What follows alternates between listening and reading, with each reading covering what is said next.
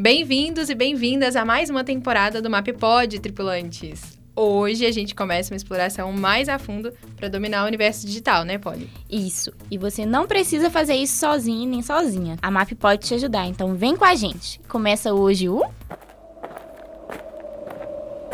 Mapa do Universo Digital.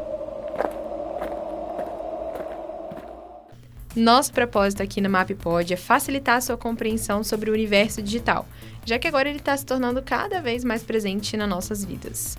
Por isso, a gente já falou aqui de presença digital, já traduzimos termos em inglês que são muito usados principalmente na publicidade e marketing digital. E hoje a gente vai falar de uma coisinha que talvez você já tenha ouvido falar, que é o calendário editorial. Com certeza já ouviu falar e esse é o nosso medo. Tá aí o problema. Exatamente. E antes da gente entrar no mesmo assunto, nós precisamos ressaltar que esses calendários editoriais genéricos, né, que a gente vê por aí na internet, não são eficazes. Por Não. favor, gente. E por que que não é, Polly? Por quê? Em primeiro lugar, porque ele não é específico pro seu nicho. Uhum. E se não resolve um problema do seu público, não engaja. E se não engaja, não vende. Entendeu? Aí vem as reclamações de tô produzindo conteúdo, mas não tô vendendo. Aí, não mas dá. não dá. E a gente fez um post sobre marketing de conteúdo, né? A gente fez lá no Instagram alguns posts, na verdade, sobre esses assuntos, tanto calendário editorial quanto marketing de conteúdo. E aí você pode ir lá no arroba MAP, agência digital, e seguir ver tudo que tem lá, que tem tudo a ver com essa questão de calendário. Porque ele funciona mais ou menos assim. Depois que a gente estudar a sua marca, a gente vai ver o valor que ela tem para oferecer. Não o valor de dinheiro, né? O valor agregado que ela tem para oferecer. Isso. E aí a gente vai pesquisar datas importantes é, do mundo e nacionais que tenham a ver com ela. E a partir disso a gente vai estruturar um calendário de temas de postagens para cada plataforma específica em que você estiver presente. E tudo é feito muito personalizado, né, Polly? Isso mesmo.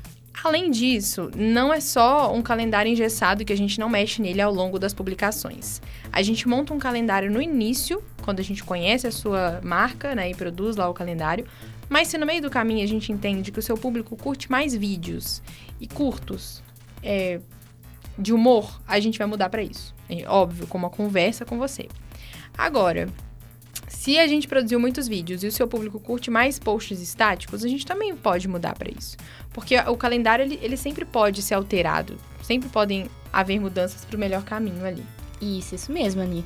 E é por isso que aqueles calendários editoriais que você vê por aí, com ideias de conteúdo pro ano inteiro, não vão te dar o retorno que você espera. Uhum. O principal ponto que você precisa pensar quando for definir o que for compartilhar com seu público é como ele pode perceber valor aqui. Também vale se perguntar, né, Aninha? Sim. Quais os problemas que o meu público tem e que meu produto vai resolver para ele? A pergunta mais importante. Chave, né? Uhum. Nós vamos ilustrar isso com um exemplo bem prático, tá? De uma marca conhecida no segmento de produtos de beleza e perfumaria, que é a Natura. Todo mundo conhece a Natura. Isso. Se você abrir aí agora o Instagram da Natura, você vai se deparar com um feed harmônico, que tem uma identidade visual e que, além de seus produtos, oferece também dicas e conteúdos úteis para o público da marca. Sim, e eles falam de motivos, por exemplo, para você assumir o seu cabelo grisalho, que eles têm um público que vai usar esse, esse tipo de produto que eles vendem. E aí eles trazem dicas para a pessoa assumir o cabelo grisalho. Agora que tá chegando o Dia das Mães, tem já, antes do Dia das Mães, na verdade, já tem uma expectativa lá de é, como agradar sua mãe, Sim. é, como ter uma sobrancelha natural em três passos, que tem tudo a ver com o produto, público e nicho deles. Provavelmente eles não compraram um calendário editorial que uma empresa de arquitetura comprou. Eles não são do mesmo ramo, não tem como. E esse compartilhamento, na verdade, de calendários editoriais por ramos diferentes, nichos diferentes, faz com que você perca o seu diferencial. O que de melhor você pode entregar em forma de conteúdo para o seu público precisa ser explorado. Então, esse deve ser o seu norte.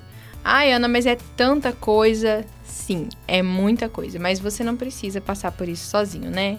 A gente, MAP, Poli, eu e o nosso designer Moisés, a gente tá aqui para te ajudar com isso. Você quer desenvolver um calendário editorial único?